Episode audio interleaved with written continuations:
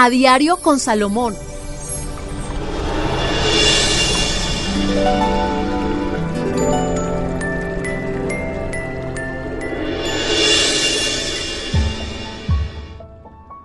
Hola amigos, aquí estamos, un saludo muy especial, recordándoles que soy el profesor Salomón y este es A Diario con Salomón. Qué rico compartir con ustedes cada, cada momento, cada instante y qué rico cuando nos escuchan y nos comentan que han aprendido muchas cosas que lo están aplicando. Pues bueno, esto nos motiva a seguir entregando cada día lo mejor y aquí estamos con Tata también. Bueno, profe, aquí estamos. Soy arroba Tata Solarte, arroba profesor Salomón. Estamos juntos para entregarles este contenido que se llama A Diario con Salomón y el tema de hoy es fascinante, el Feng Shui, porque resulta que nosotros sí podemos darle un orden energético o a buscar al menos una armonía. Ya hemos hablado de la habitación, hemos hablado de la cocina y ¿sabe cuál es el turno ahora, profe? Sí. La sala. Uy, qué interesante, porque la sala es la parte social, por eso se llama sala, es la parte social de nuestro hogar, ya sea dentro de la misma familia o la gente que viene de afuera, generalmente la recibimos en dónde? en la sala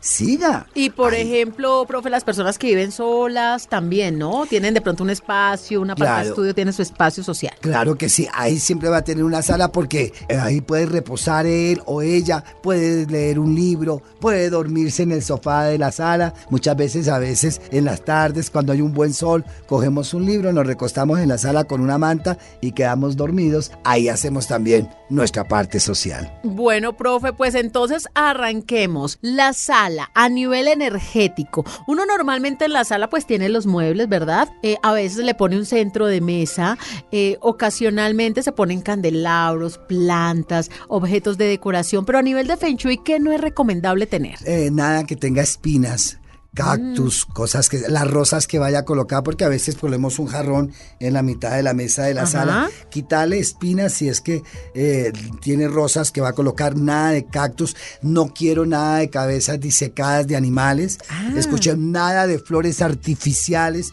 No podemos colocar ahí porque nos va a quitar la energía. Si usted tiene en su sala cosas artificiales, pues ¿qué es? Una vida artificial, no hay, tiene vida, no tiene fortaleza. Entonces estos es importante tenerlos en cuenta. Bueno, eh, a nivel de plantas, usted hablaba de no cactus y no, espinas, pero ¿qué plantas sí podríamos tener? Por ejemplo, hay algo muy interesante que son los eh, ficus. Los ficus son una planta especial, palmeras, el tronco de la felicidad, está el bambú de crecimiento, está la lengua de suegra que le llaman, o espada de Miguel, que es maravillosa, que además traen una buena energía y nos van a traer protección.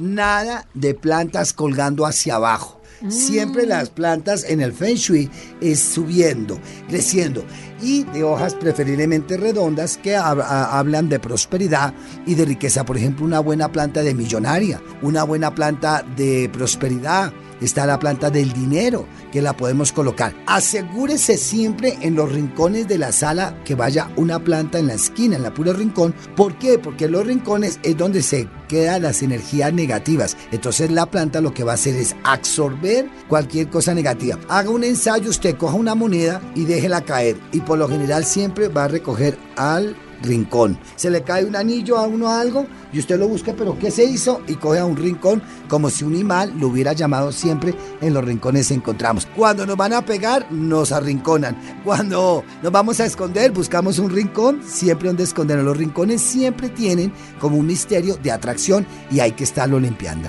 Eh, profe, pero usted mencionaba el tema del bambú, pero recuerdo muy bien en alguna oportunidad que usted dijo que había ido a una casa donde había un bambú precioso, pero que estaba en un recipiente inadecuado. Sí. Recuerde que el bambú no puede ir nada plástico, en nada metal, siempre debe ir en cristal, el vidrio, porque es el elemento que va a hacer que fortalezca la energía donde está.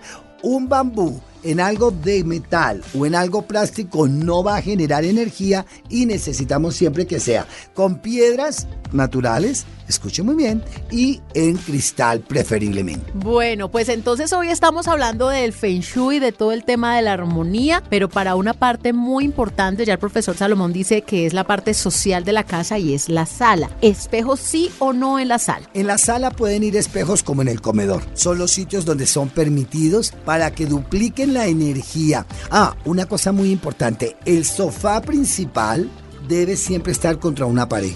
Ah. Y el asiento del jefe de la casa o de la jefe de la mujer de la casa debe estar siempre hacia una pared. Esto le va a dar sostenimiento y poder. Cuando usted invite personas a su casa y la va a tener en su, en su, en su sala y usted va a hacer negocios o van a hacer, asegúrese que el asiento donde usted esté esté contra una pared en la sala. No puede estar contra una ventana porque esto da inseguridad y no da estabilidad en los proyectos que quiera. Profe, usted mencionó que ahora nada de cabezas de animales en la sala. No, pero hay unos animalitos que vienen especialmente para decorar las mesitas de la sala, como elefanticos. Hay algunos animalitos que uno podría tener o pensar en ningún animal. No, se puede tener. Lo importante es, por ejemplo, un conejo disecado. No podemos tenerlo. Una paloma disecada porque la casó el abuelito, porque les gustó cuando viajaron a no sé dónde. Nada que sea disecado, que haya tenido vida y que esté disecado ahí, porque eso se llama muerte, mala energía.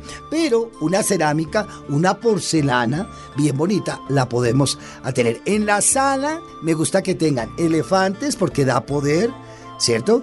Conejos porque da suerte.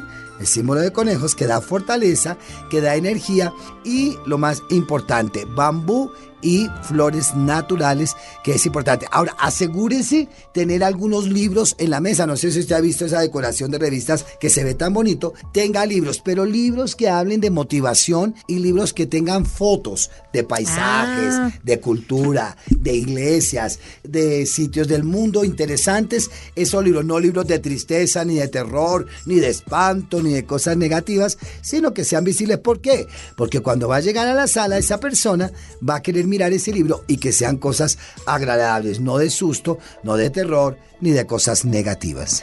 Listo, profe. Eh, yo creo que estamos chuleados. Temas de tapetes, alfombras, pisos especiales para la sala a Yo- nivel energético. Yo soy un poco enemigo de las alfombras, mucha alfombra. ¿Por qué? Las alfombras re- ah, recogen energías y ácaros muy fuertes. Ahora, si usted tiene un mantenimiento donde puede estar aspirando y lavándola continuamente, fantástico. Pero, en lo posible, ahora hay unas cerámicas muy lindas, más fáciles de asear y que le dan amplitud y tranquilidad. La baldosa o la cerámica que sea lo más grande posible. No ponga de a pedacitos, no, sino grandes. Esto da poder, seguridad y buena energía. Donde debe haber un tapete, debe ser siempre a la entrada de su apartamento o de su casa. Que se limpien los pies. Por ejemplo, en muchos países de Europa y en Japón y en China no lo dejan entrar a ustedes a los apartamentos a las casas, sino deben quitarse los zapatos. Como en pandemia. Y hay, sí, y hay un zapatero donde usted guarda ahí sus zapatos mientras sale de esa visita.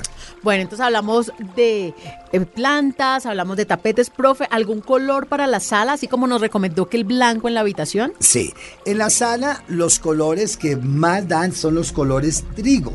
El color trigo es muy importante, el verde menta da mayor energía, el azul, al azul celeste con un blanco deben combinarlo, pero el azul celeste, el azul clarito con un blanco, el color almendra es muy importante colocarlo ahí. No coloquen colores tan rechinantes ni tan fuertes en la sala, que más bien de tranquilidad, que de armonía, un color arena. Sería muy lindo las cortinas, nada de flores, ni de con un poco, no, sobrias. Ahora hay unas de bambú que son muy lindas. Ahora hay unos que, bajan, unas cortinas que son muy bonitas. Nada de dibujos, nada de flores, nada de estampados, para que no quede tan recargado ni pesada la energía de este sitio. Las lámparas, lámparas que cuelguen serían muy interesantes, números impares las luces, me gustaría para que tenga mayor fuerza y mayor poder. Y a nivel de sillas, números pares o impares. Eh, puede ser pares, pero me gustaría muy bien que las sillas siempre tengan El soporte en los brazos. El soporte de los brazos, porque ahí se van a hablar de temas importantes, de negocios. Entonces tiene que haber un soporte de brazos. Recuérdalo muy bien. Espaldares en No es trombóticos, pero que tenga espaldar las sillas bien bonito, porque como ahora sacaron minimalismo y no sé qué, entonces ya colocan un chamizo y piensan que eso ya es decoración. Bueno, estamos a diario con el profesor Salomón. El tema de hoy, Feng Shui. Recuerden nuestra cita habitual todos los días aquí con este episodio que encuentra en todas las plataformas de redes en todas las plataformas digitales. Aquí estamos, recuerde, gracias por hacer parte de esta familia maravillosa y todos los días escucha Diario con Salomón porque hay temas que vamos a aprender y de pronto nos darán solución. Para todos ustedes, gratitud y bendiciones. Y bendiciones.